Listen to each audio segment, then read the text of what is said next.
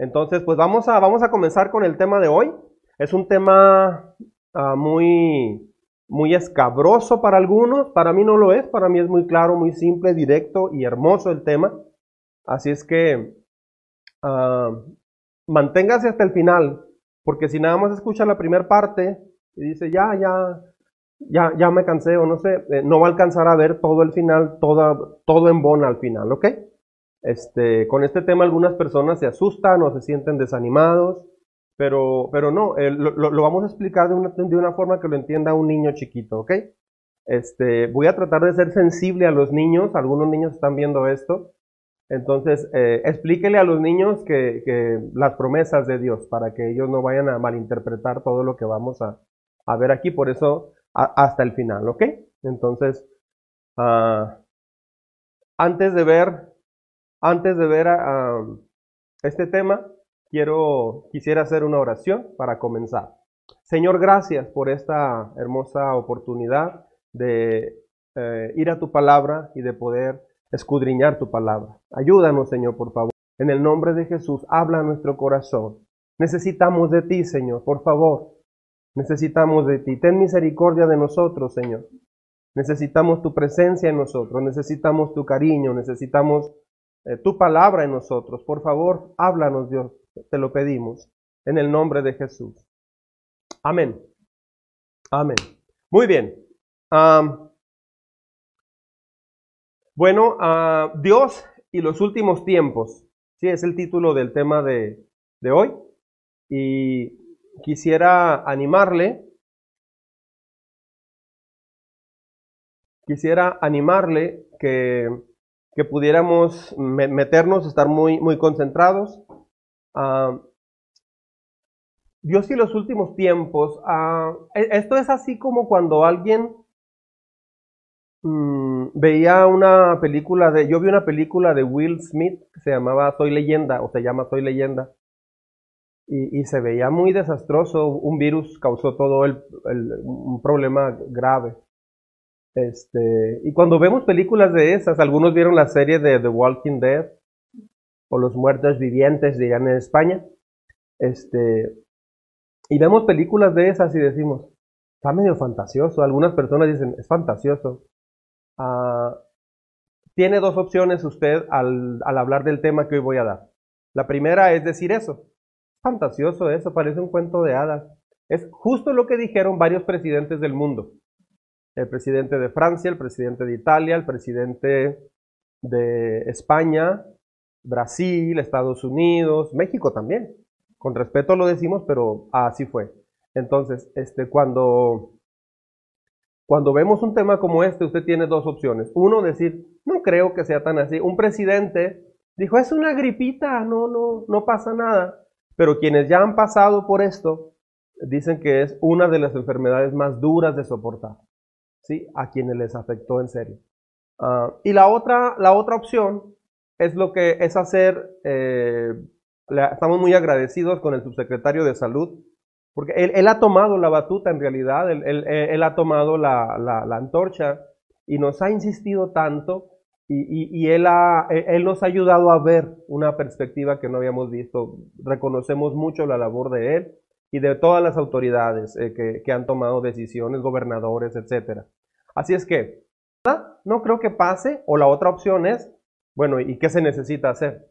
Porque ya en esta pandemia, la gente ya cuando ve estos temas ya no va a decir, no creo que eso no pase. Yo pienso que no, porque nunca nos había tocado vivir algo así. Entonces, pues vamos a comenzar con este tema, ¿ok?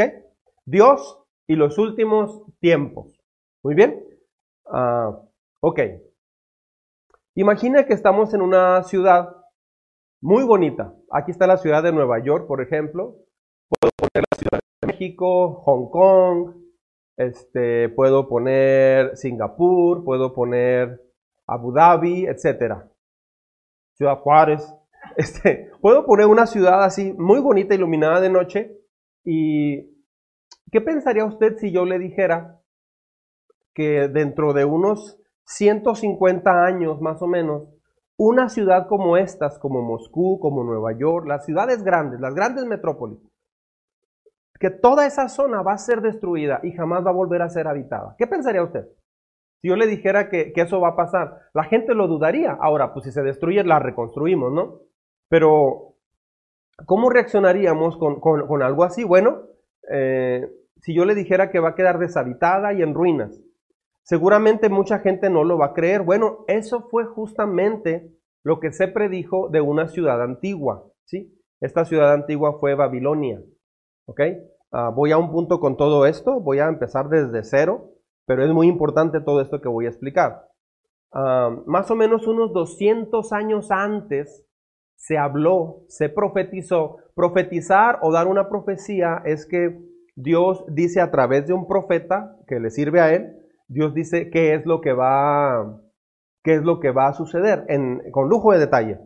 Entonces, Dios, Dios hizo esto. Ahora, si usted fuera Dios, si tú fueras Dios, ¿qué es lo que harías? ¿Cómo, le, cómo te mostrarías al hombre para que el hombre pudiera ver que, que realmente esto, que realmente Él es Dios? ¿Cómo, cómo, cómo le pudiéramos hacer? Bueno, si yo fuera Dios, lo primero que haría es explicar lo que va a pasar, porque los seres humanos no saben lo que va a pasar, y Dios lo que hizo es que lo explicó con lujo de detalle. Ahora, ah, vamos a hablar de, Babilonia. Eh, puse una diapositiva, puse una diapositiva de Babilonia y más o menos esto es lo que dicen que así era, no es Tenochtitlan, es, la antigua Babilonia. Fue considerada, los jardines colgantes de Babilonia fueron considerados una de las maravillas antiguas del mundo. Y ah, Babilonia fue un lugar increíble, habitaba allí un millón de personas. ¿sí? Mm, imagínate una ciudad así, decir que va a ser destruida. Babilonia, por cierto, es la actual Irak. ¿sí? Ah, ahora, vamos a ver bueno, esa era la entrada principal, ¿sí? Esa era la entrada principal y se le llamaba, la puerta de los dioses. Babilonia era una ciudad increíble. Entonces, ¿cómo es que Dios habla y dice en el Antiguo Testamento lo que le va a suceder a Babilonia? ¿Por qué lo que Dios habló? Vamos a ver si se cumplió o no se cumplió. Muy bien, vamos a leer este texto, vamos a leer muchos versículos Prepárense porque vamos, necesito darle mucha información, ¿ok? Al final este video va a quedar ahí, ahí en, en Iglesia Cristiana del Arca, ¿ok? Isaías 13, verso 19 y 20. Aquí está, para que lo, lo vaya viendo con nosotros. Babilonia, dice, la perla de los reinos, de los caldeos, quedará, ¿cómo? Como Sodoma y como Gomorra, cuando Dios las destruyó.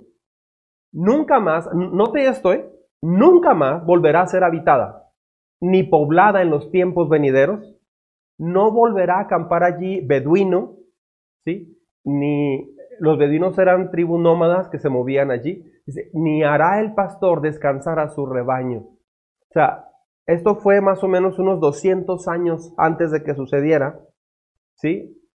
Jeremías 50, 38, es otro texto, por otro profeta, eh, más o menos unos 60 años antes de que pasara, y él dijo, y él, dijo lo siguiente, ah, muerte a sus aguas, estoy leyendo en el verso 38, muerte a sus aguas, que queden secas, porque Babilonia es un país de ídolos, de ídolos terribles que provocan la locura. Bueno, Dios, una de las cosas que siempre Él ha estado Ah, en contra y lo que Dios no puede tolerar es la idolatría.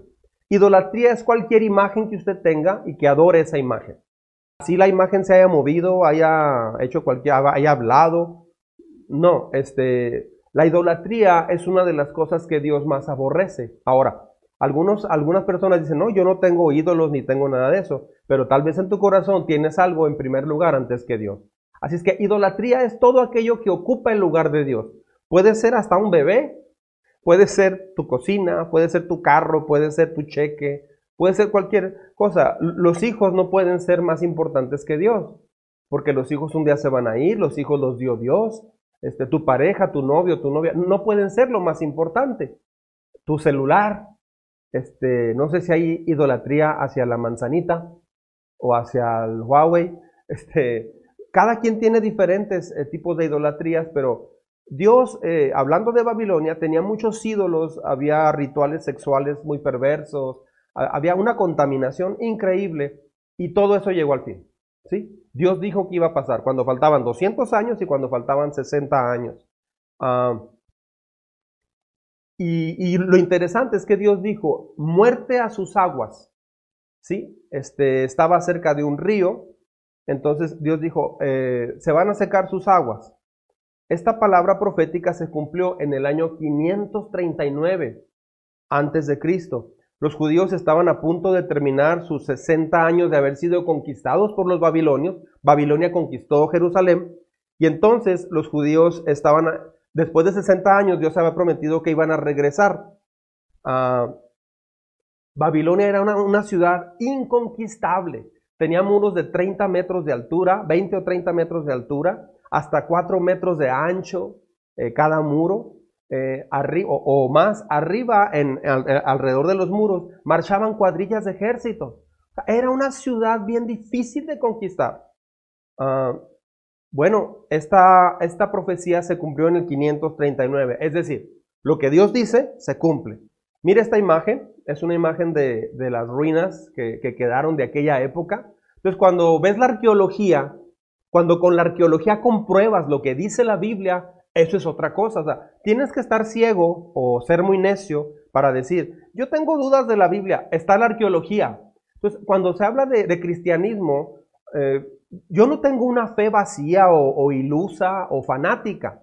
Yo tengo una fe basada en hechos científicos también, basada en datos arqueológicos. ¿Sí? La arqueología dicen que es el otro evangelio porque va comprobando de una manera impresionante todo lo que Dios ha dicho. Ah, mire, este, ah, Dios dijo que nunca iba a ser reconstruida. Bueno, ¿qué cree? En 1989, en el periódico El País de España, ah, el 26 de septiembre de 1989 se publicó de un sueño probablemente utópico del presidente iraquí. Saddam Hussein ah, dijo que va a buscar en sus raíces y, las de su pueblo en las civilizaciones no persas que dominaron Mesopotamia. Dice, ha dado lugar a la decisión muy discutible desde el punto de vista arqueológico de reconstruir Babilonia, la capital del imperio caldeo, se les llamaba los caldeos también, con los palacios y avenidas e incluso sus legendarios jardines colgantes, una de las siete maravillas de la antigüedad. O sea, esto salió en el periódico El Resurgir de Babilonia, monumental y, eh, estoy leyendo el título, monumental y polémica reconstrucción de la capital del imperio caldeo de Nabucodonosor. Entonces, sí existió Nabucodonosor, la ciencia y la historia lo dicen. Ahora, eh, ¿por qué no ha sido reconstruida? Bueno, es que Dios dijo que iba a caer, iba a ser destruida, pero también dijo que nunca jamás iba a ser reconstruida. Así es que en cuanto Saddam Hussein quiso empezar a, construir, tuvo muchos, ah, muchos problemas, entre ellos Irán, Israel y otros cuatro o cinco países no permitieron que Saddam Hussein hiciera esto. Ah, y después él murió. Así es que cuando Dios dice algo, se va a hacer. ¿Sí, sí me explico en esto? Yo me he fijado que tienes que ser inteligente, tienes que ser... Eh, Tienes que buscar datos científicos también. Y en la Biblia ves muchos datos muy impresionantes donde te das cuenta que lo que Dios dice, eso es.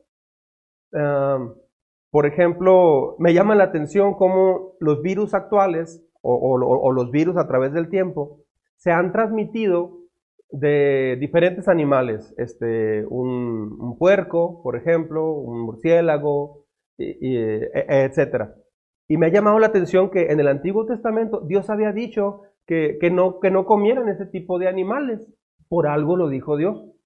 ¿Sí? No somos judíos, ni estoy diciendo que tenemos que hacer todo eso, no, pero Dios es más sabio de lo que nosotros podemos imaginar. Él sabe todo. ¿Sí? Entonces, todo lo que Dios ha dicho se ha cumplido. Todo. Hay más de 300 profecías que se han cumplido. Ah, entonces, aun cuando Saddam Hussein, mire esta imagen, Aun cuando Saddam Hussein quiso reconstruir, no pudo. Quedó todo, todo hecho ah, ruinas.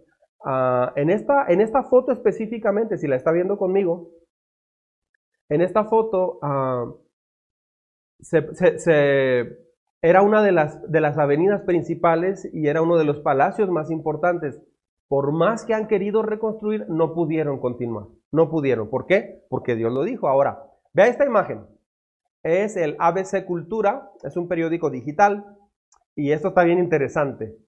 Encuentran joyas, le llaman joyas eh, en dos casos, que es joyería de oro, pero también artefactos de guerra. En el monte Sión que demuestran que la Biblia no se equivocaba. Mm, esta, este, esta punta de flecha que este, fue encontrada, eh, dice que dijeron los, arqueólogos que estaban allí que pertenece a, los antiguos babilonios cuando en su camino ah, avanzaron para invadir ah, Jerusalén.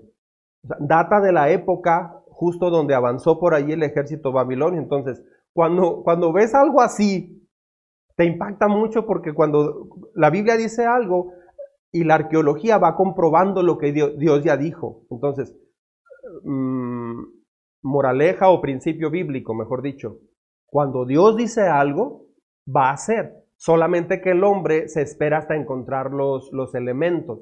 Por ejemplo, si, hubiéramos hablado de epidemias o pandemias hace, hace, poco tiempo y que se iba a paralizar el mundo, yo pienso que nadie hubiera creído. Si yo me, me, he visto andrajoso o así como estoy, me voy al centro aquí de Ciudad Juárez o a cualquier ciudad del mundo y digo, de aquí a 40 días el mundo va a ser sacudido por un virus. Va a haber cuarentena y millones van a ser contagiados, cientos de miles. Italia se va a paralizar, España se va a paralizar, Estados Unidos va a tener muchos infectados. Todo el mundo, este fanático, aleluyo. la gente no me hubiera creído. Pero hasta que ya vemos el problema, la gente dice, si era cierto. Entonces, es lo que voy a hablar hoy, o sea, cuán importante es esto. Entonces, tenemos dos opciones. O dudamos y nos esperamos hasta que sea demasiado tarde, o realmente creemos a lo que Dios dice. Por eso estoy explicando esto. Es solamente un ejemplo de muchos de cómo Dios dijo algo y así sucedió y no ha cambiado eso. Sodoma y Gomorra no ha sido habitada otra vez. En los documentales en Nat Geo y en Discovery Channel, tú ves documentales de Sodoma y están inundados de azufre. O sea, porque han dado explicaciones científicas, etcétera, etcétera, pero finalmente llovió. No sé de qué forma la hizo Dios, pero llovió fuego y azufre, o fuego con azufre. Entonces, ah, ahora, ¿quién invadió? ¿Cuál es el rey que ordenó todo esto? Bueno, ah, Dios, ah, luego Babilonia fue conquistada después. O sea, Babilonia, un pez grande se come un pez chico. Babilonia conquista Jerusalén, se trae muchos exiliados, Ahí entre ellos iban Daniel, eh, Sadrach, Mesach y Abednego, estos jóvenes sabios judíos. Y, estando allá, eh, se hacen dos, dos, una alianza de dos reinos, el imperio medo y el imperio persa, ¿sí? o de Media y de Persia. Y se juntan y entonces ellos van hacia Babilonia y la conquistan. Pero lo interesante es esto, ah, que Dios dijo que quien iba a hacer esto iba a ser un rey llamado Ciro pero fue dicho ah, eh, más de como 160 años antes de que él naciera.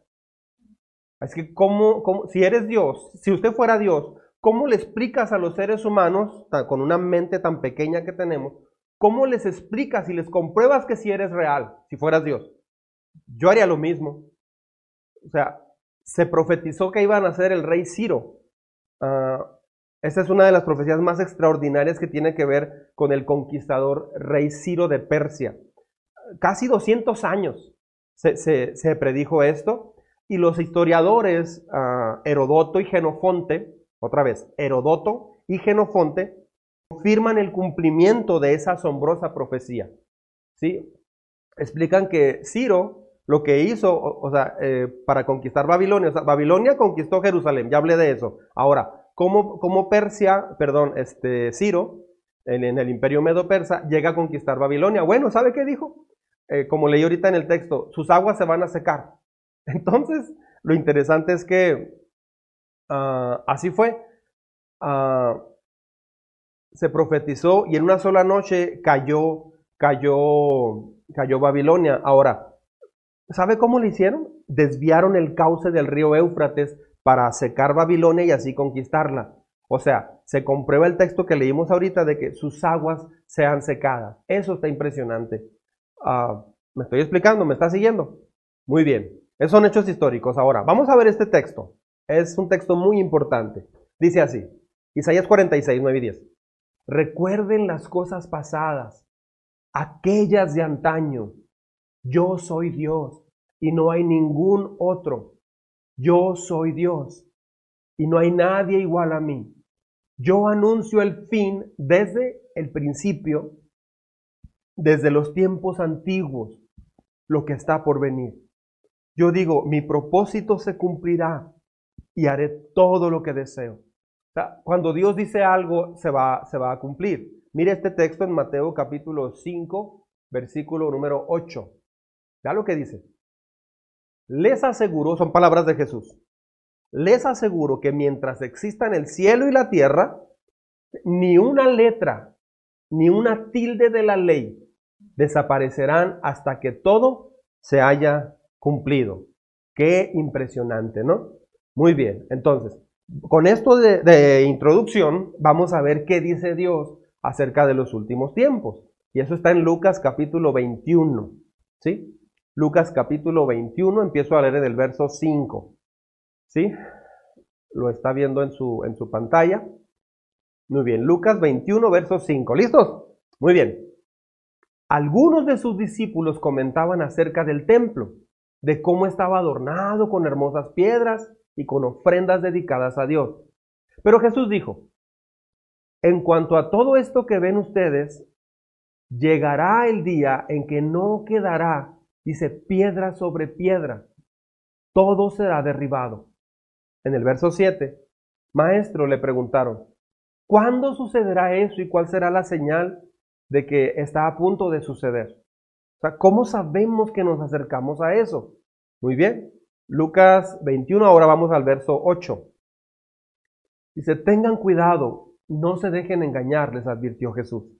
Vendrán muchos que usando mi nombre dirán, yo soy, y el tiempo está cerca. No lo sigan ustedes. No sé cuántas veces se ha profetizado que se va a acabar el mundo. Se ha profetizado en el 2012, ahora para julio también. Es que si cumpleaños en agosto se me hace que ya no la va a hacer porque dijeron que se va, en julio se acaba todo. Cada mes sale alguien que profetiza. Este, pero dice, ah, el tiempo está cerca, no lo sigan ustedes. O sea, Jesús dice, no sigas a esas personas. Verso 9, aquí va. Aquí empieza a dar un panorama muy, muy claro. Cuando sepan de guerras y de revoluciones, no se asusten. Es lo primero que dice. O sea, hay gente que se asusta. ¿Por qué se asusta la gente? Porque no tiene a Dios. Así de simple. Se asustan los que no tienen a Jesús. Cuando tienes a Jesús realmente en tu corazón, cuando tienes una relación, no, no hablo de gente que tiene una religión, ¿eh? porque religión es una cosa y salvación es otra muy distinta, totalmente distinta. Ah, dice, no se asusten. sigo en el verso 9. Es necesario que esto suceda primero, pero el fin no vendrá enseguida, o sea, no es luego, luego. Ah, verso 10. Aquí da más, más información Jesucristo. Se levantará nación contra nación y reino contra reino. Es decir, eh, sígame con mucho cuidado. Habrá terremotos, habrá grandes terremotos, hambre y epidemias por todas partes, cosas espantosas y grandes señales del cielo. Ahora, ah, mucha atención a lo que le voy a decir. Esto es bien interesante. Vimos ahorita que se levantará nación contra nación y reino contra reino. Eso quiere decir que ya no es una guerra de un país con otro país solamente. Es una época, son décadas, son años, donde vamos a empezar a ver levantamientos, revoluciones, pero no solamente entre dos países. Eh, son guerras entre diferentes ah, ejes o grupos de países. ¿Y qué cree? Después de 19 siglos que Jesús dijo esto, después de 19 siglos ya sucedió. En 1914 comenzó la Primera Guerra Mundial. No fue de un país contra otro país. Todo el mundo entró en guerra. ¿sí? Eh, y luego veintitantos años después, acabó en el 1919 creo, y otra vez en 1940 arrancó, cuando Hitler invade Polonia. Muy bien. 21 o 22 años después, entra otra vez el mundo en una segunda guerra mundial. Otra vez, está en Italia, está Alemania y está Japón. Austria se les unió, este, que e, e, e, era llamado el eje, y por el otro lado estaban los aliados, que es eh, Estados Unidos, liderados por Estados Unidos, Inglaterra y todo, y todo lo demás. Hasta México mandó un escuadrón de, aviadores allá. Ah, entonces, ya nos tocó en este siglo, en el siglo XX, el siglo pasado, nos tocó ver a nuestros padres que nacieron en 1940 y tantos, 40, 40 por allí, ya les tocó ver, eh, los padres de ellos les tocó ver la revolución en México, les tocó ver guerras en diferentes, todas las revoluciones en, América Latina, las luchas por independencia y todo eso. Pero ahora eh, hubo revoluciones, pero luego en 1914 empieza la Primera Guerra Mundial. Ya empezamos a ver esto. Ya vimos que no fue una guerra común, fue un reino contra otro reino, es decir, diferentes naciones. Eso fue en, la Primera Guerra Mundial. En la Segunda Guerra Mundial vimos lo mismo exactamente. Es decir, en el siglo XX murieron más personas que en toda la historia de la humanidad por las guerras. Entonces, cuando Jesús dice que habrá grandes terremotos, hambre, habrá guerras, se levantará nación contra nación, eso es algo muy, muy impresionante porque somos la generación que acaba de pasar eso. Hace poquito, hace pocos meses, eh, han estado muy tensas las situaciones entre Rusia, China, Estados Unidos, Israel. Ha estado todo muy tenso. Estuvo a punto de haber un conflicto bélico hace poco por, eh, en este sentido. Ah, está, Venezuela, está China, está Rusia, este, son países socialistas, está Cuba, ah, Bolivia, este, aunque ahorita hubo un cambio, pero, pero son, son, esos son reinos, que es entre comunismo y capitalismo, pero finalmente son reinos. Entonces, ya nos está, eh, estuvo a punto de haber una escalada mundial. En los 60 estuvo a punto de haber una, una guerra cuando John F. Kennedy, este, entonces, no es algo así como sencillo, es algo que ha estado pasando. ¿Me estoy explicando? Muy bien, entonces, ah, vamos a ver, o quiero, quiero explicarle, este, todavía no vamos a poner ninguna diapositiva porque quiero explicarle lo siguiente. Mm, voy a mencionar algunas, eh, algunos problemas que ha habido. Mm, bueno, me faltó leer en Lucas 21, si me ayudas, Bruno, por favor. Lucas 21, verso 11. Me faltó leer esto. Habrá grandes terremotos, hambre y epidemias por todas partes. Dice, cosas espantosas y grandes señales del cielo. Mm, el siguiente paso de esto o la otra escalada, platicaban ayer en Italia unos reporteros, decían que el gobierno italiano tiene miedo de que personas empiecen a tomar control de varias zonas. Eh, la, mafia siciliana, decían ellos, puede tomar control de varias zonas para eh, preservar esa zona con alimentos, controlar el flujo de alimentos. Se pueden levantar pequeñas guerrillas o, levantamientos eh, con armas. En Estados Unidos mucha gente compró armamento en estas últimas semanas. ¿Por qué? Porque si te falta comida, vas a hacer lo que sea por conseguir comida. Pues si esto escala más, no creemos que lleguemos a eso y nadie quiere, pero suponiendo, si esto puede escalar, se puede comenzar de que cada quien va a tener que luchar por su vida y cuidar su comida. ¿Por qué? Porque ese es el siguiente paso. Y en Italia, ahorita el gobierno tiene mucho pendiente de que eso suceda, porque se están empezando a ver algunos brotes. Ahora en México acaban de detener a 20 muchachos a través de redes sociales y entraban a una tienda a robar cosas. Claro, ellos no robaban comida, robaban celulares y puras cosas, eh, este, materiales, pero están, eh, son oportunistas que están aprovechando esto. Si esto escalara, puede llegar a problemas muy serios. Entonces, Dios dice que va a haber epidemias. Jesús dijo eso. Déjenme hablar un poquito de las epidemias. Sí, vamos a quitar este texto porque quiero que me ponga mucha atención en lo que voy a explicar. Ah, en el 165 después de Cristo, apareció la fiebre antonina, así se llamó. ¿sí? Ah, hubo 5.000 muertos. Y luego después, hasta el 500, hasta el año 500, fue la plaga de Justiniano.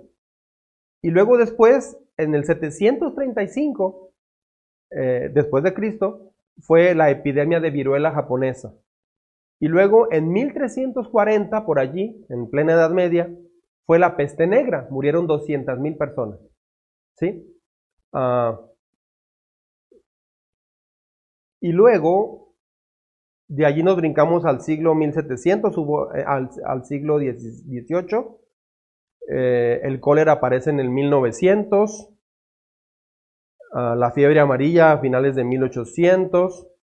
Pero bueno, déjeme ahora sí le muestro estas, estas epidemias en el mundo en los últimos 100 años. Lo interesante es que han aparecido muy espaciadas. Aquí están apareciendo ya más rápido, junto con las guerras.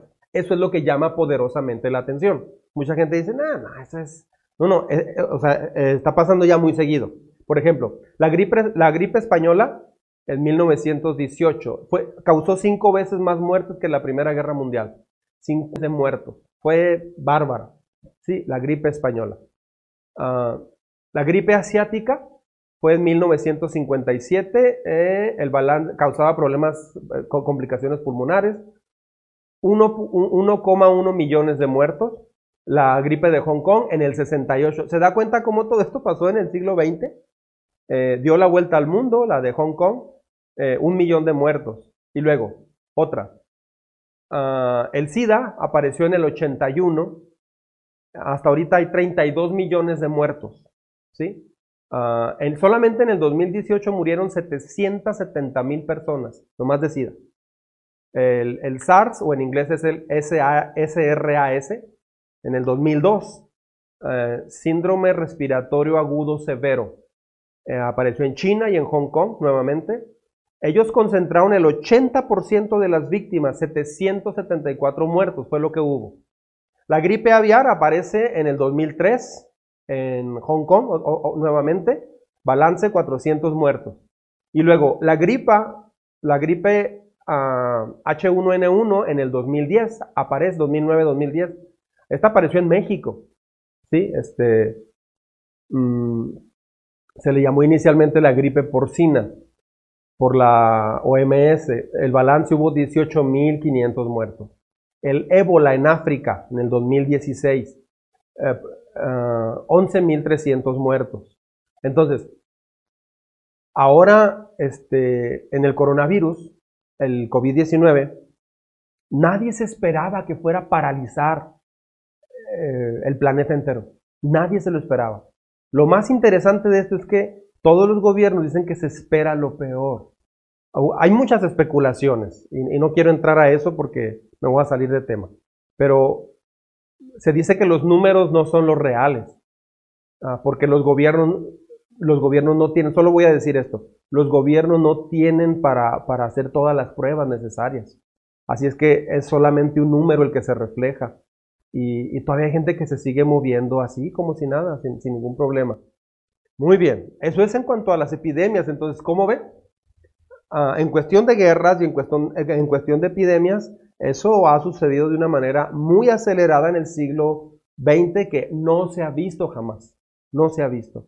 Ah, ahora, ¿Qué hay de los terremotos? Bueno, hace 10 días tembló aquí en Ciudad Juárez, en la escala de, Richter fue 4.8 creo. Este, yo sí lo sentí.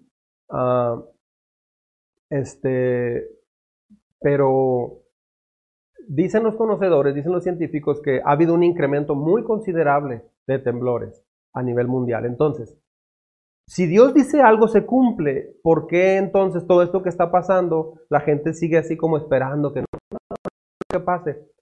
Puede ser por dos cosas, por ignorancia o por necedad.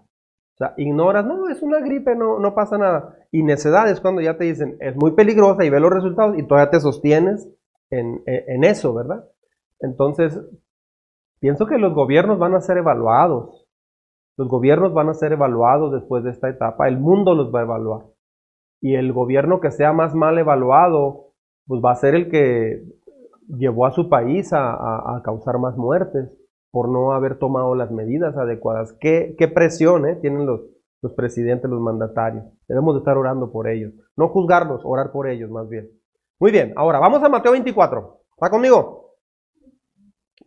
Mateo, Mateo capítulo 24. ¿Sí? Vea esto, versículo 13. Pero el que se mantenga firme hasta el fin será salvo. Verso 14. Y este evangelio del reino se predicará en todo el mundo como testimonio a todas las naciones y entonces vendrá el fin. Es decir, Dios va a hacer algo para que todo el mundo escuche de Jesús. Yo pienso que esto Dios lo va a aprovechar para poner en pausa el mundo. Ahora que el mundo está en pausa, uh, la gente puede voltear a ver a Dios. Verso 15.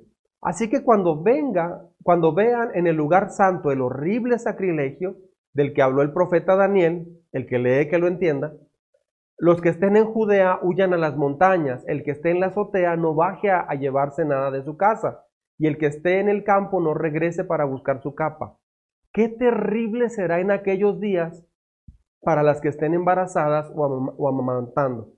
¿De qué está hablando aquí? Bueno, está hablando de que viene un periodo, ahorita lo voy a explicar al final en un cuadro, en un diagrama, viene un periodo donde se va a levantar una persona eh, eh, clave que es conocido como mm, el anticristo. ¿sí? Ahorita voy a hablar un poquito más de esto. Entonces, esta persona va a tomar posesión de, del templo en Jerusalén, se va a reconstruir el templo y se va a sentar como, como si fuera Dios allí. y y la gente va a creer eso, lo crea o no. Mire, vamos a seguir leyendo y ahorita vamos a eso. Verso 20. Oren para que su huida no sea, eh, su huida en invierno no, no sea en sábado. No sucede en invierno ni en sábado. Verso 21. Porque habrá una gran tribulación. Aquí está. Como no la ha habido desde principios del mundo hasta ahora, ni la habrá jamás. Si no se acortan esos días, nadie sobreviviría pero por causa de los elegidos se acortarán. Verso 23. Entonces, si alguien les dice a ustedes, miren, aquí está el Cristo o allí está, no lo crean, porque surgirán falsos Cristos, ¿sí? Ah, y falsos profetas. Así es que, si usted, ahorita hay mucha crítica de la gente por pastores o predicadores que lucran con la fe, lucran económicamente, pues son falsos profetas. Así de simple. No siga a esas personas, no vea sus programas en televisión. Si el enfoque de ellos es eso, si, su iglesia, si a la iglesia que usted iba o va, no sé, eh, hay una persona así que se autoproclama el profeta, el iluminado, el elegido, y, este, y usted ve que esa persona está enfocado en lucrar y lucrar con la fe, sálgase de esa iglesia, no le va a ayudar. ¿Por qué? Porque es un falso profeta. ¿sí? Ah, dice, harán señales y milagros para engañar, de ser posible, aún a los elegidos. Fíjense que se los he dicho a ustedes de antemano. O sea, Jesús dice, ya se los dije de antemano. Ahora, sigo al verso 26. Eso si les dicen, miren que está en el desierto, no salgan. O miren, está en la casa, no lo crean. Porque así como el relámpago que sale del oriente se ve hasta en el occidente, así será la venida del Hijo del Hombre. ¿Cómo es un relámpago? Sale así nada más rápido. Así va a ser la venida del Hijo del Hombre, o sea, de Jesús. Donde esté el cadáver, allí se reunirán los buitres. Verso 29. Inmediatamente después de la tribulación de aquellos días, se oscurecerá el sol y no brillará más la luna. Las estrellas caerán del cielo y los cuerpos celestes serán sacudidos. Verso 30. Sígame. La señal del Hijo del Hombre aparecerá en el cielo y se angustiarán. Note esto, se angustiarán todas las razas de la tierra. ¿Por qué se van a angustiar? Porque se van a dar cuenta que era verdad todo lo que se había dicho. Así es que si hay un tiempo para creer es hoy. Si hay un tiempo para buscar a Dios es hoy, no es después, es ahorita. ¿Sí? Ah, y al sonido, eh, voy a leer el 30 otra vez. La señal del Hijo del Hombre aparecerá en el cielo y se angustiarán todas las razas de la tierra. Verán al Hijo del Hombre venir sobre las nubes del cielo con gran poder, con poder y gran gloria. Verso 31.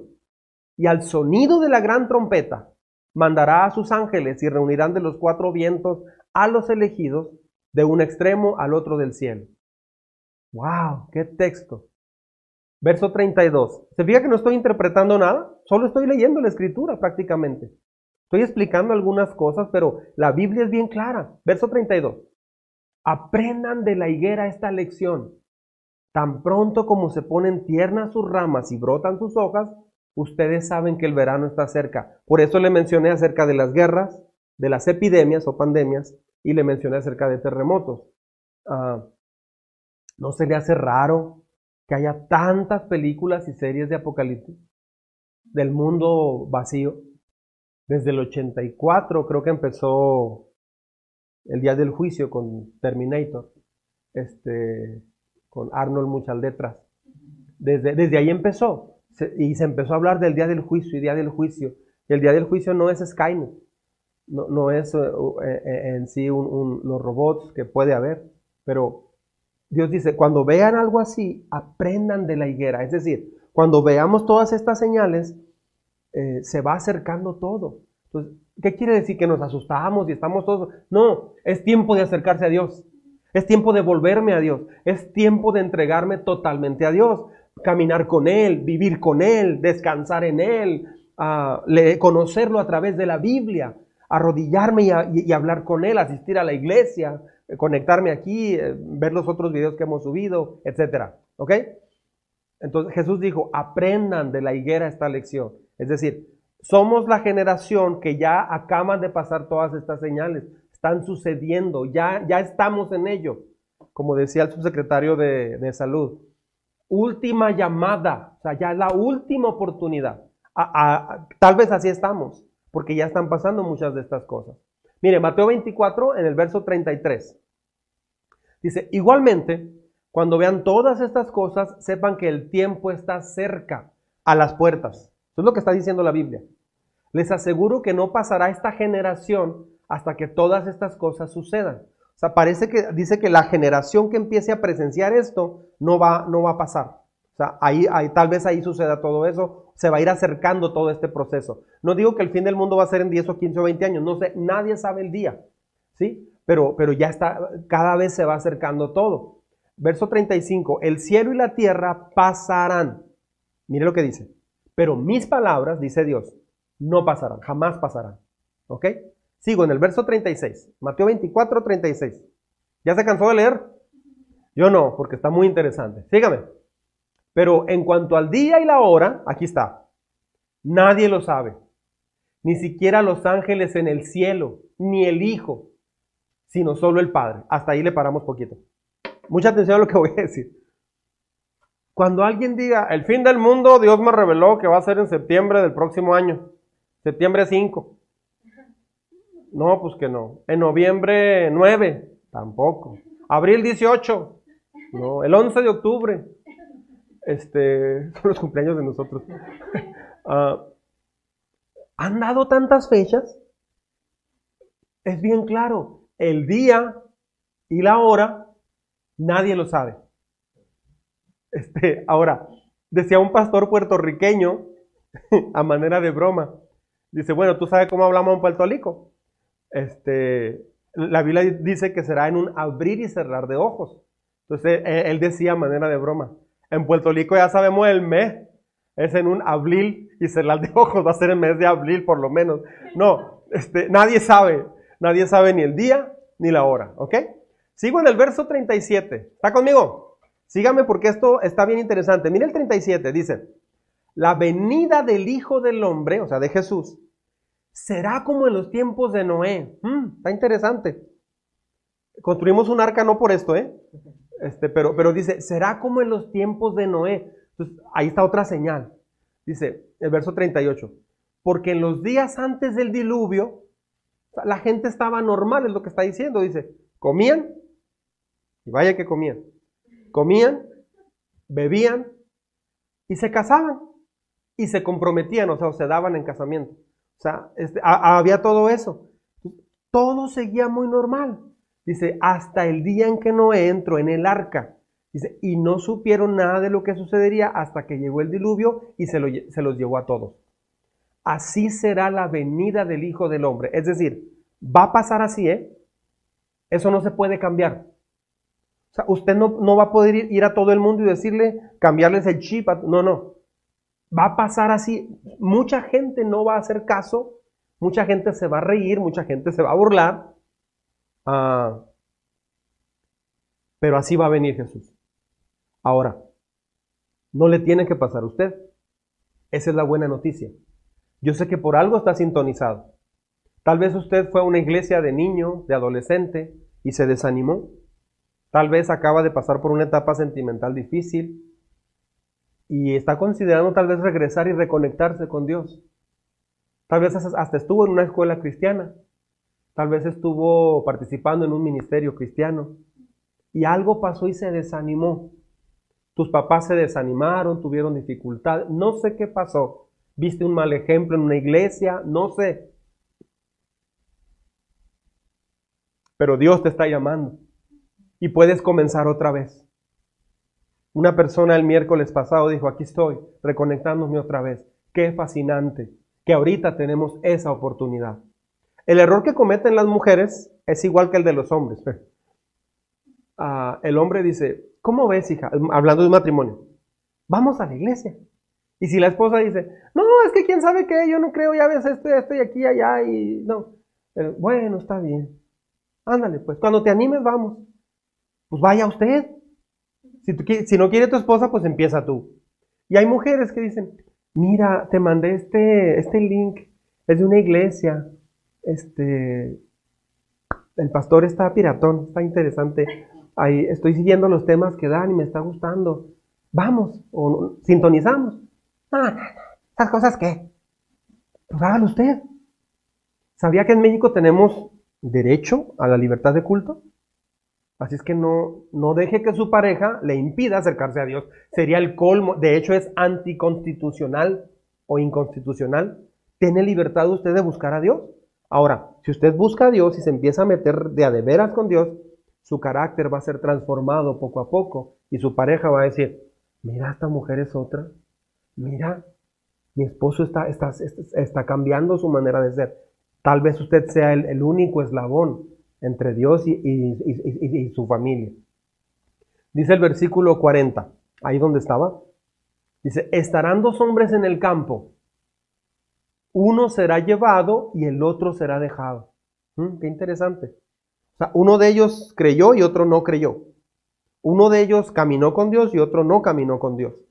Ahorita explico más de eso. Dos mujeres estarán moliendo. Moliendo de, en un molino. ¿Sí? No se refiere a, ah, ¿cómo mueles? No, no se refiere de eso. Moliendo se refiere a estar moliendo el trigo para hacer harina, ¿ok? Una será llevada y la otra será dejada, ¿ok? Porque cuando una vez prediqué esto en la iglesia y dije moliendo, un hombre que estaba con su esposa le dice, ya, pórtese bien. Nada que ver con eso, ¿ok? Muy bien. Versículo, bueno, 42. Mateo 24, 42. Por lo tanto, aquí vea cómo Dios da tan claras las cosas. Dice, manténganse despiertos, porque no saben qué día vendrá su Señor. Despiertos se refiere en un sentido espiritual.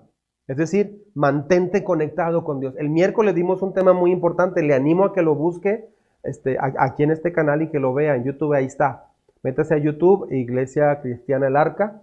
Ahí está el tema del miércoles que fue 20, el miércoles pasado. Fue, fue primero, primero de marzo, gracias. De abril.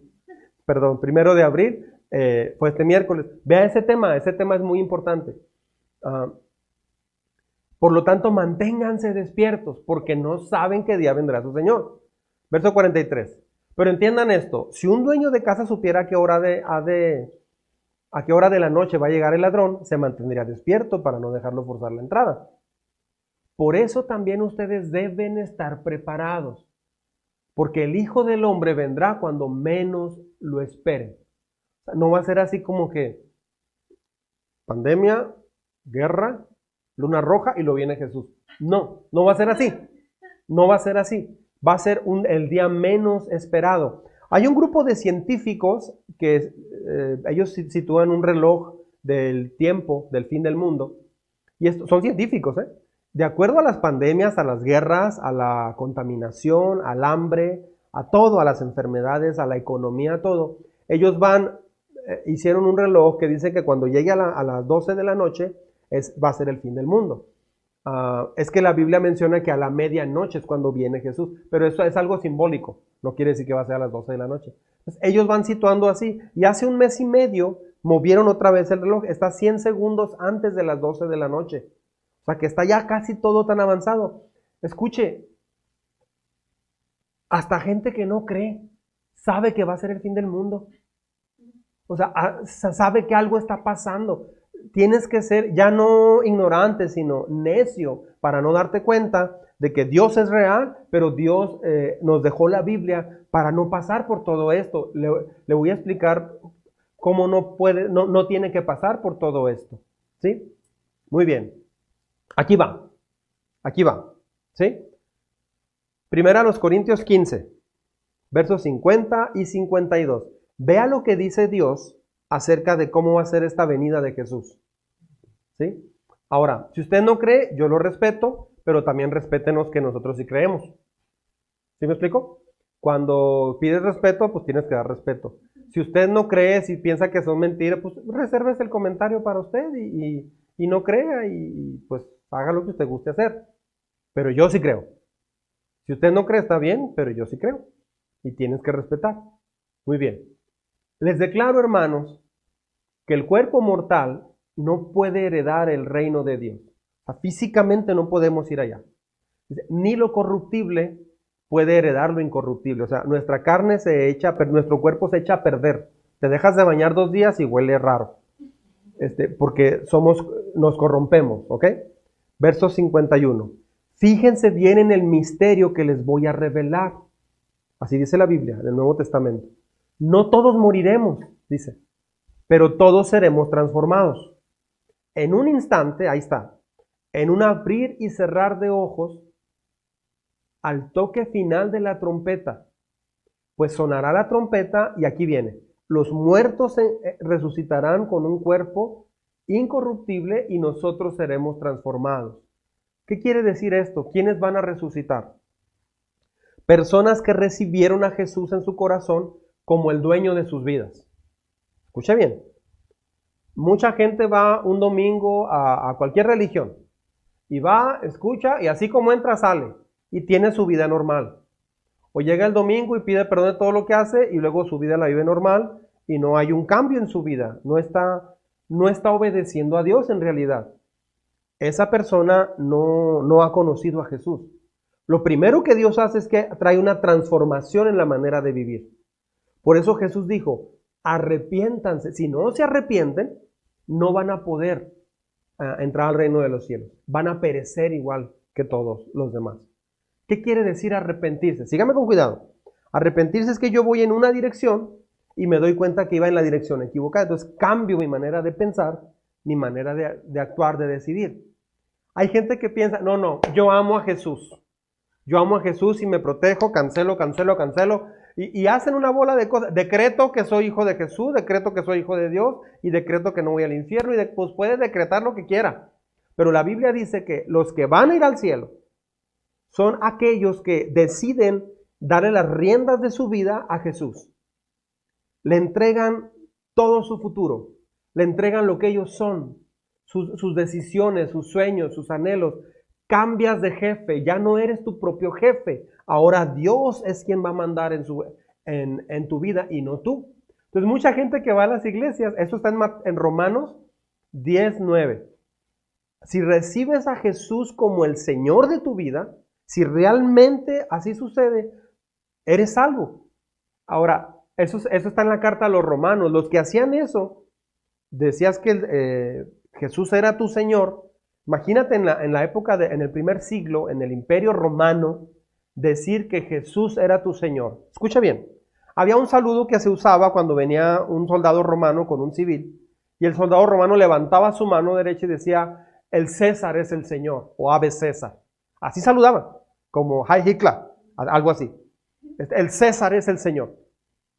Y tú como ciudadano tenías la responsabilidad de decir, el César es el Señor. Entonces, ¿cómo, cómo ellos fueron salvos? Ellos tuvieron que decidir, porque al César lo veían realmente como un dios y lo que mandaba el César eso se hacía. Ellos, hubo un grupo de personas que, mientras un soldado con una mirada de orgullo y arrogancia y, orgullo militar, levantaba su mano derecha y decía, el César es el Señor. Se topó un día con alguien, con un israelita o griego, que, lo vio de frente y tenía una mirada diferente, tenía una mirada distinta, una, una, mirada no arrogante, una mirada diferente a la de mucha gente. Y levantaba también su mano derecha y se atrevió a decir, el César no es mi Señor, decía, Jesús es mi Señor. Esa persona inmediatamente la llevaban al circo romano y ahí moría. Así es que muchos ahora, en la actualidad, no entienden que eso así era en esa época, pero actualmente como es. Mucha gente dice, ah, sí, ya lo recibí como Señor, pero siguen haciendo lo que ellos quieren. No lo has recibido como Señor, no eres salvo. Necesitas decidir que Él va a mandar sobre tu vida. No quiere decir que cuando haces esa decisión ya vas a ser perfecto y no te vas a equivocar, no. Pero todo tu enfoque va a ser en eso. Y a, partir de ahí, la Biblia va a ser tu manual de vida. Por eso un matrimonio ayuda mucho cuando los dos vienen a, Jesús. O por lo menos uno, pero lo ideal es, los dos. Porque ya cuando están peleando y, le entregan su vida a Jesús, ellos dicen, ¿sabes qué? Vamos a ver qué dice Dios, porque ahora Él es el que manda. Ahí empieza todo diferente. Así es que, ¿quiénes se van a ir en el arrebatamiento o en el rapto de la iglesia? ¿Quiénes van a ser? Van a desaparecer del planeta. Millones de personas de pronto. Ah, yo sé que esto suena como un cuento de hadas, pero ¿a poco no estamos en un cuento de hadas actualmente? ¿Cuándo había visto la Ciudad de México paralizada? ¿Cuándo había visto Nueva York en el caos que hay? Eh, en, Guayaquil, en Ecuador, había 300 cadáveres en las calles el fin de semana pasado. Este, porque no se dan abasto. Esto es esto es una pesadilla. Así es que todo esto puede pasar. Ah, ¿quiénes, ¿Quiénes se van a ir con Jesús? ¿Quiénes tienen asegurada la vida eterna? Las personas que decidan dejar de ser sus propios jefes. Hay mucha gente, escuche bien esto, hay mucha gente que va a la iglesia, pero realmente Jesús no manda sobre sus vidas. Ven algo de la Biblia y dicen, sí, pero yo no puedo por esto. Sí, yo no puedo por esto otro. Esas personas siguen mandando sobre sus vidas. Si usted está en esa posición, hoy puede tomar esa decisión y volverse a Dios. Déjeme seguir. Aquí está un diagrama que quiero mostrarle. Ah, es el diagrama del libro de Apocalipsis. No sé si en su monitor aparece igual. Este, no aparece al revés, ¿verdad? Muy bien. Si lo está viendo, con mucho cuidado, eh, esto es una síntesis del libro de Apocalipsis izquierdo. You know, izquierdo. Ok.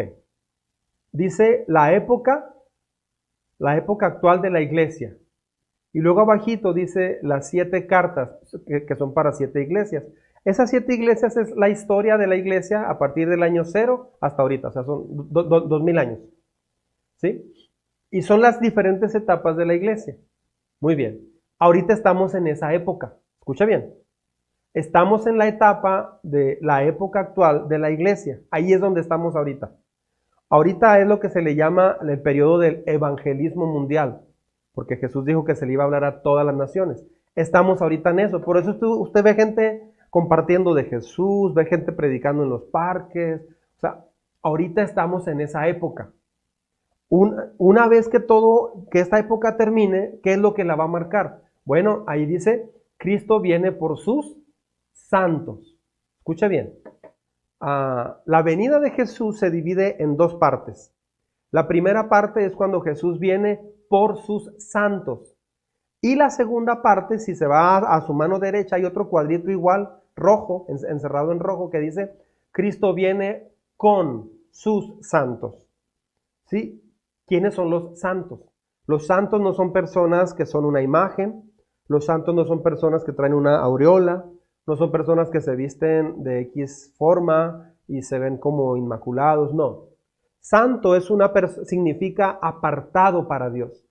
Que yo me aparto de todo lo que no le agrada a Dios aquí en el mundo y yo vivo para Él. ¿Y eso se puede hacer? Claro que se puede hacer. Puedes ah, vivir en México, pero no tienes que emborracharte con tequila, puedes vivir en México y aunque se le llama algo normal a tener una novia cuando ya estás casado, no tienes por qué cometer adulterio, porque Dios dice que no. Entonces, eso es apartarte. En México ahorita somos conocidos decirlo como tener un vocabulario pésimo y ya se ve como algo normal, pero o, los albures, por ejemplo, no tienes por qué hacerlo, no tienes por qué hacerlo. Ah, aquí en Ciudad Juárez había una frase en los noventas que decía, siempre hay uno en tu camino, es un súper donde venden cerveza y todo eso. Y, y no tienes que hacerlo. Mucha gente ahorita se, se, dedica a tomar los fines de semana porque de quién sabe de dónde agarraron la idea que así te la pasas padre. Está bien, o sea, yo respeto eso, pero Dios dice que todo eso es parte del mundo.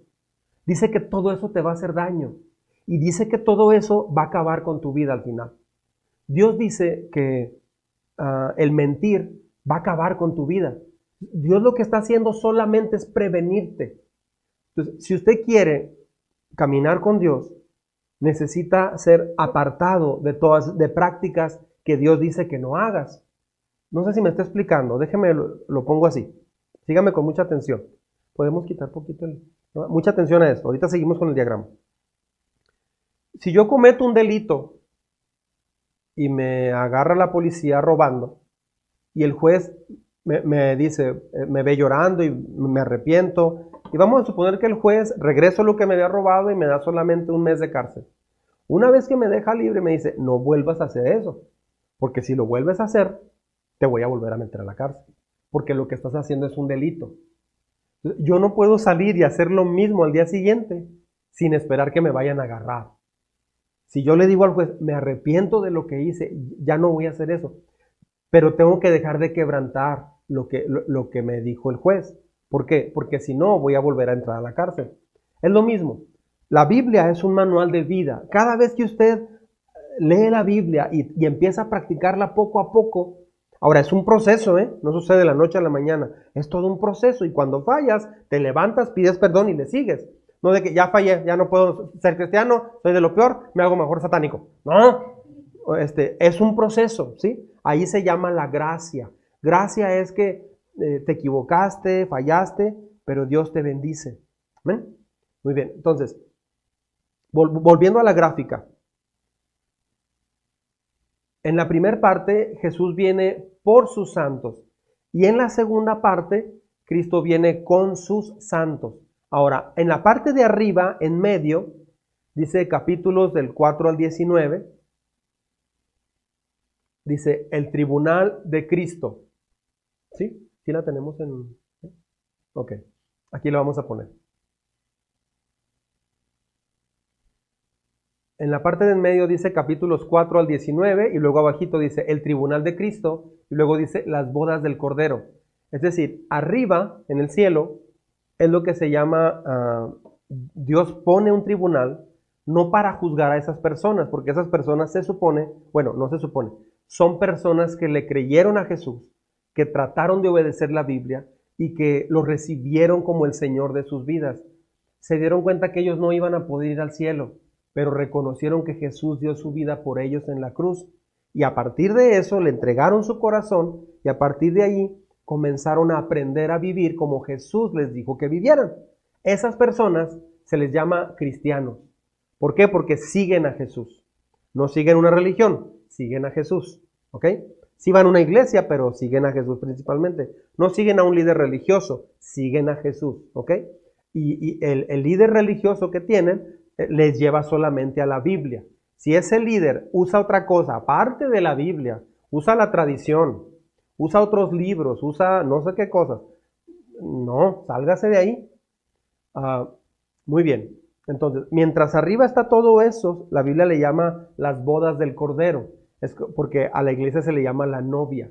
Sí, entonces va a haber como unas bodas, va a haber la más grande fiesta jamás conocida. Mientras tanto, abajo, acá en la tierra, entramos a un periodo de siete años. Ese periodo se le llama como la, gran tribulación, pero se, se, divide en dos partes. Los primeros tres años y medio ah, son así como todo va a estar bien. Se va a levantar un líder mundial y ese líder mundial va a arreglar todos los problemas. Imagínate a alguien que arregle el hambre que arregle las guerras, que arregle el desempleo, Que alguien arregle todo eso, que se acabe la pobreza en un año. Imagínate, la gente va a adorar a esa persona. Imagínense. Bueno, eso va a pasar. Se van a arreglar todos los problemas y la gente va a decir, qué paz y seguridad tenemos. Pero después de los primeros tres años y medio, ¿sí? Esa persona se va a quitar su máscara. Y esa persona en realidad va a ser el anticristo. ¿sí? Y allí van a empezar los, tres, los segundos tres años y medio, que esa, esa etapa se le llama la gran tribulación. Entonces son siete años divididos en tres años y medio cada una. La primera etapa va a ser de paz y la segunda etapa va a ser de una gran tribulación. Ah, ahí son derramadas las, son tocadas las siete trompetas del juicio de Dios. Dios entra en juicio con la humanidad. Mm, pues no que Dios es amor. Eh, ¿Podemos quitar el diagrama un poquito? No que Dios es amor. Sí, es que ese es un atributo de Dios. Pero imagínate que tú eres un niño de 8 años y tu papá te dice, este, ya no pelees con tu hermano. Le has pegado tres veces este día. Ya no le vuelvas a pegar o te voy a castigar. Y tú vas y le pegas otra vez a tu hermano y le agarraste dinero a tu papá y, tu mamá te pidió que hicieras algo y le contestaste bien feo. Y le aventaste a tu mamá un vaso y quebraste un vidrio de la casa. Este, o sea, eres un caso, ¿no? Ah, y entonces llega el papá y dice, hiciste esto y esto y esto y esto. El papá serio mirándolo así fijamente y le dice al niño, espérame, no me puedes hacer nada porque tú eres amor. No me puedes ni tocar porque tú eres amor. Mi mamá, mi, mamá, me dijo que me ibas a castigar, pero yo le dije, no mamá, porque mi papá es amor. ¿Verdad, papi, que tú eres amor? Ok, hay padres que son así y están creando un monstruo en su casa porque no disciplinan a sus hijos. Pero Dios es justo. Es amor, pero también es justo. ¿Cree que sea correcto? Que hay personas que no, no caminan con Dios, no buscan a Dios, no lo obedecen, al contrario, llevan sus propias vidas y todo. Y otra persona sí busca a Dios, sí camina con Dios, ah, ¿cree que sea justo? Y no es aquí quien se porta mejor, en realidad es quien decide buscar a Jesús. ¿Cree que sea justo que les dé lo mismo a los dos? Si usted fuera gerente de una tienda y tiene un empleado que es muy malo, roba dinero, es enojón, peleonero, no hace caso, lo que le pide no lo hace, siempre llega tarde, renegando, ¿a poco será justo que le des el mismo sueldo y el mismo eh, bono por productividad que otra persona que llega puntual y hace caso a la primera todo? No, claro que no. Entonces, aquí tenemos un problema que la gente piensa que es como un problema que tenemos en la justicia en México, es que no, no se aplica la ley, no, no, se aplica la justicia. Dios no es así. Dios es increíblemente amoroso, pero también justo. ¿Ok? Entonces, ahorita estamos a tiempo y estamos en la gracia. ¿Por qué la gente no ha buscado a Dios? Porque no lo necesitan, porque no es importante, por lo que sea. Pero, ah, pues e, esto es más o menos el diagrama. ¿Podemos volver a él, Bruno, por favor? Este, vamos ya para terminar esta parte. Sí, ahora, después del periodo de la gran tribulación, después de este periodo, arranca lo que se llama el milenio. Aquí ya no voy a tardar mucho porque se me está yendo el tiempo. Entra lo que es el milenio. Es decir, Dios desciende a la tierra y va a gobernar mil años en la tierra. Eh, Satanás es echado al abismo y esto es lo que se le llama el milenio. Luego, todo mundo va a resucitar, todos. Toda la gente que, que, murió sin Cristo va a resucitar, porque recuerde que los que murieron en Cristo, o sea, que caminaron con Jesús, que trataron de obedecerlo, no que fueron perfectos, pero tuvieron todo el enfoque de hacerlo y le entregaron su vida genuinamente. Esas personas ya fueron llevadas al cielo. Pero este, después del milenio, todo mundo resucita. Dice que la gente que murió en el mar resucita. Todo mundo va a resucitar. Este, y ahí es el gran juicio del trono blanco. Pero ahí ya no puedes hacer nada. Si moriste sin Cristo, ya no se puede hacer nada. Vas a resucitar, pero solamente para ser juzgado junto con el diablo y con el falso profeta y el anticristo. ¿Por qué? Porque si tú sigues a Jesús, te va a ir como le fue a Jesús. ¿Qué le pasó a Jesús? Resucitó y está en el cielo. Si, tú sigues al diablo, pues te va a ir como le va a ir al diablo. O sea, son dos caminos nada más. Ahora, hay un camino que es muy ancho y muy espacioso, una puerta muy ancha, es la que casi todo el mundo agarra.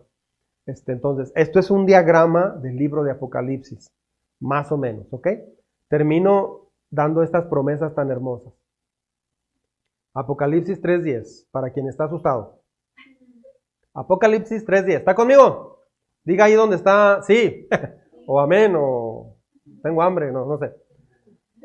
Ok, Apocalipsis 3.10. Ya que has guardado mi mandato de ser constante, yo por mi parte, está hablando Jesús, te guardaré de la hora de tentación que vendrá sobre el mundo entero para poner a prueba a los que viven en la tierra. Vengo pronto, aférrate a lo que tienes para que nadie te quite la corona. Dios te va a librar de toda esta etapa de la tribulación porque él, él promete ser fiel si tú caminas con Él. Y luego, Primera de Tesalonicenses 1.10. Dice, y esperar del cielo a Jesús, su Hijo, a quien libra del castigo venidero. O sea, un cristiano genuino no va a pasar por el castigo venidero.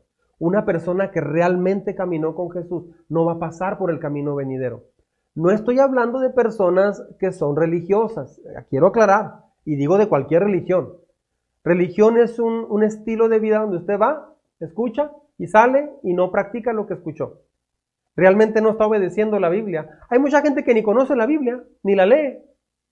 ¿Cómo puede ser cristiano sin leerla? No se puede. Entonces, si no le están enseñando la Biblia, si no está creciendo espiritualmente, si su carácter no va desarrollando, usted está en el lugar equivocado aprendiendo. Busque una iglesia donde le enseñen la Biblia escrita realmente, sin interpretación, así directa, ¿ok? Muy bien. Termino con esto. Esto es maravilloso. Juan 3:16. Dice, porque tanto amó Dios al mundo, esta es la parte del amor de Dios, que dio a su Hijo. ¿Usted daría a su Hijo por, para salvar a alguien más? Dios lo hizo. Para que todo el que cree en Él no se pierda. O sea, ¿cuál es el enfoque de Dios? Que te ama tanto que dio a su Hijo para que tú no te pierdas. Yo le agregaría, no te pierdas en el infierno, sino que tengas vida eterna. Yo le agregaría, en el cielo. ¿Ok? Entonces, todos somos eternos. Vamos a decidir solamente dónde vamos a pasar la eternidad. Verso 17. Dios no envió a su Hijo al mundo para condenar al mundo. Mucha gente piensa eso. Sino para salvarlo por medio de él. A eso vino Jesús, a salvar al mundo. Dice, el que cree en él, estoy en el verso 18, sígame con cuidado. El que cree en él no es condenado pero el que no cree ya está condenado por no haber creído en el nombre del Hijo unigénito de Dios. Ahora, ¿qué es creer aquí? Significa dos cosas, es creer en Dios y creerle a Dios. Si usted solamente cree en Dios, pero no le cree a Dios, usted no es creyente. Usted tiene que creer en Dios y creerle a Dios. ¿Sí? O sea, enfocarse en obedecer la Biblia. Verso 19. Esta es la causa de la condenación. Aquí está que la luz vino al mundo, pero la humanidad prefirió las tinieblas a la luz, porque sus hechos eran perversos. O sea, la gente como tenía una vida mal y querían seguir en esa vida, mejor se alejaron de Dios. Ah, verso 20. Pues todo el que hace lo malo aborrece la luz y no se acerca a ella por temor a que sus obras queden al descubierto. En cambio, el que practica la verdad se acerca a la luz para que se vea claramente que ha hecho sus obras en obediencia a Dios. Esa es la diferencia entre una persona que se acerca a Dios o se aleja de Dios. Y eso divide a la raza humana. Se divide en dos. En la cruz del Calvario, una persona le decía, sálvate y sálvame, a ver si es cierto que eres hijo de Dios. Y la otra persona dijo, acuérdate de... Ahí hay, dos posturas. O te acercas a Jesús o te alejas de Jesús. Pero la gente se siente culpable porque saben que sus obras son malas. Entonces, ¿qué hay que hacer? Una señora me dijo, déjeme arreglar algunas cosas, pastor, de mi corazón y en mi familia, y luego me acerco. No, así no es. Así como está, venga al Señor. Entréguele su vida a Jesús. Así como está, entréguele su corazón. Así como se siente ahorita, es tiempo de buscarlo. Dios te ama. Dios no está enojado contigo. Y Dios no espera que usted sea perfecto ahorita. Solamente Él quiere que usted lo conozca primero. Que usted reconozca que ha vivido lejos de Dios y que usted tome una decisión de cambiar. Se le llama arrepentirse. Y decidir poner a Jesús en primer lugar. Hoy puede hacer eso. Si usted se siente lejos de Dios, hoy puede hacer eso en este momento. Dios no está enojado contigo. Y Dios te da la oportunidad de que vengas a sus pies, porque Él te ama. Él no vino a condenar a la humanidad. Ahorita estamos en la etapa donde Él viene a salvarte. Hay tiempo, Dios te ama, Dios te ama. Usted no está viendo este video por casualidad. Usted está viendo este video porque Dios le inquietó a verlo. Es tiempo de reconectarse con Jesucristo. Es tiempo de volver a Él. ¿Cuánto tiempo te lleva? Unos minutos. Ahí donde está en su casa vamos a hacer una oración. Yo, quisiera guiarle en, en oración. Vamos a orar ahí donde estamos. Vamos a orar. Si quiere puede cerrar sus ojos ahí donde está o abiertos como guste, solo para que no se distraiga. Yo voy a orar. Si gusta, repita conmigo esta oración ahí en su mente o en voz alta como guste. Señor Dios, he oído este tema antes del fin del mundo y, sé que no se trata de asustarse, más bien es una prevención. Eres como un presidente cuidando a su pueblo, pero tú eres más que eso. Señor, te pido que que me ayudes a entregarte mi vida. He intentado acercarme, pero por alguna razón he batallado. Hoy te pido que vengas a mi vida. Hoy reconozco que he hecho cosas como yo he querido. Hoy reconozco que he tomado mis propias decisiones en muchas áreas de mi vida. Pero hoy te pido que me perdones te pido que me perdones. Ven a mi vida. Yo te recibo como el Señor de mi vida. A partir de hoy, yo voy a buscarte para que seas tú el que me diga qué hacer a través de la Biblia. Cuando se pueda voy a volver a tomar tiempo bien para ir a la iglesia. Señor, y mientras eso llega, voy a leer estos versículos en casa. Voy a escuchar estos temas que se están subiendo a estos canales. Señor, hay cosas que no me han salido bien. Y estoy muy cansado de eso. He logrado algunas cosas, pero me siento vacío. De pronto me siento que algo me falta. Hoy me doy cuenta que Tú depositaste en mi corazón un vacío a propósito para que lo llenaras tú. Señor, yo me arrepiento, yo reconozco que iba en la dirección equivocada, lejos de ti. ¿De qué me sirve vivir lejos de ti, Señor? Lejos de ti no se vive, se sobrevive apenas. Hoy quiero enfocarme, Señor, en conocerte. Y luego tú irás limpiando mi corazón. Pero hoy te pido que perdones mis pecados. Perdona mis faltas, mis pecados. Las cosas que he pensado, que he hecho o que he hablado mal. Perdóname, por favor.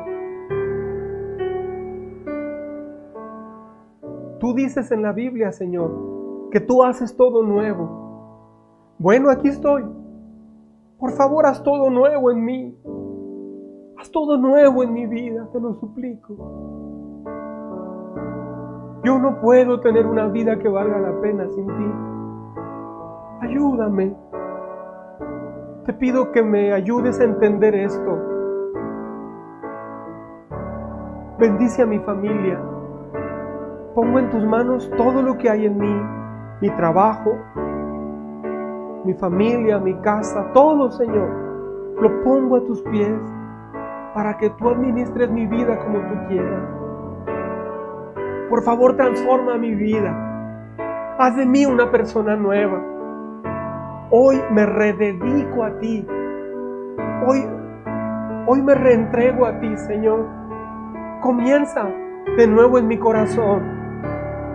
Tú nunca has tirado la toalla. ¿Por qué la he de tirar yo? Así es que en esta hora yo le digo a mi propia alma, o me digo a mí mismo, alma mía, no te desesperes. Ahora hay un nuevo dueño en mi vida. Ahora alguien va a dirigir mis pasos. Su nombre es Jesús. Ahora alguien me va a tomar de la mano. Ahora alguien me va a hablar en una carta de amor que se llama la Biblia. Ahora hay alguien que, va a estar cuidándome porque siempre se ha preocupado por mí. Ahora ya no decidiré en base a lo que yo quiero, sino en base a lo que Él me diga. Gracias Señor. Gracias por este momento. Bendice a México.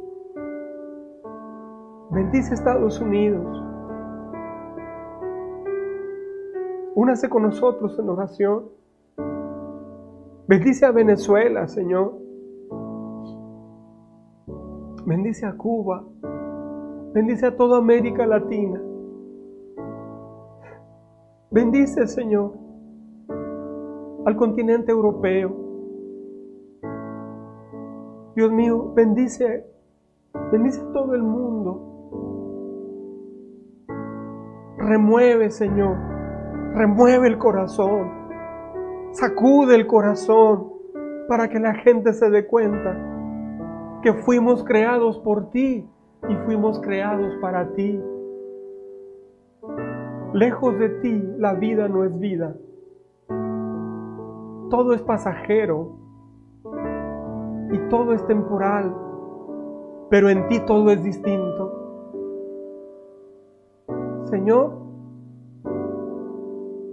los que nos decimos cristianos, no lo somos porque seamos buena gente, o porque seamos los mejores.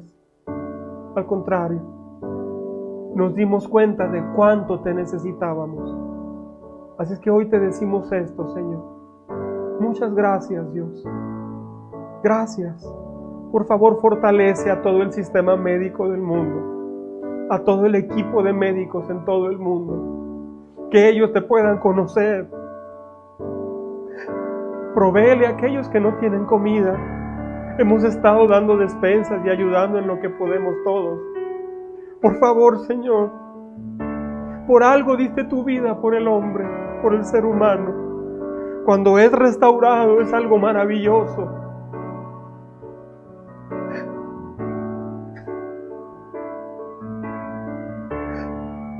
Bendice a nuestros familiares.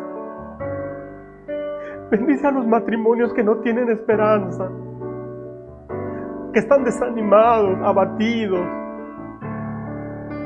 Por, por favor, de las, de las cenizas forma todo nuevo. Señor, levanta un nuevo corazón en cada quien. Una vida llena de ti, una vida de fe. Que podamos hablar contigo a diario y que podamos leer tu palabra a diario. Allí hay vida eterna. Allí hay vida abundante, Señor. Ayúdanos a en este tiempo no llenarnos de redes sociales, sino llenarnos de ti, de tu palabra. Buscar canciones de adoración en, en las redes sociales. Ayúdanos a tener momentos muy profundos contigo que cada quien tomemos un momento a solas al día, en el patio, en la cocina, en el carro, donde sea, y podamos abrir la Biblia y dejar que tú nos hables personalmente. Cuando abrimos la Biblia, Señor, tú nos hablas en lo más profundo. Que todos podamos hacer eso, Señor. Te doy gracias, te damos gracias todos porque en esta hora nos has salvado. En esta hora nos hemos reconsagrado a ti. Has perdonado nuestro pecado. Señor, gracias. Gracias por este milagro. En el nombre de Jesús. Amén. Amén. Amén.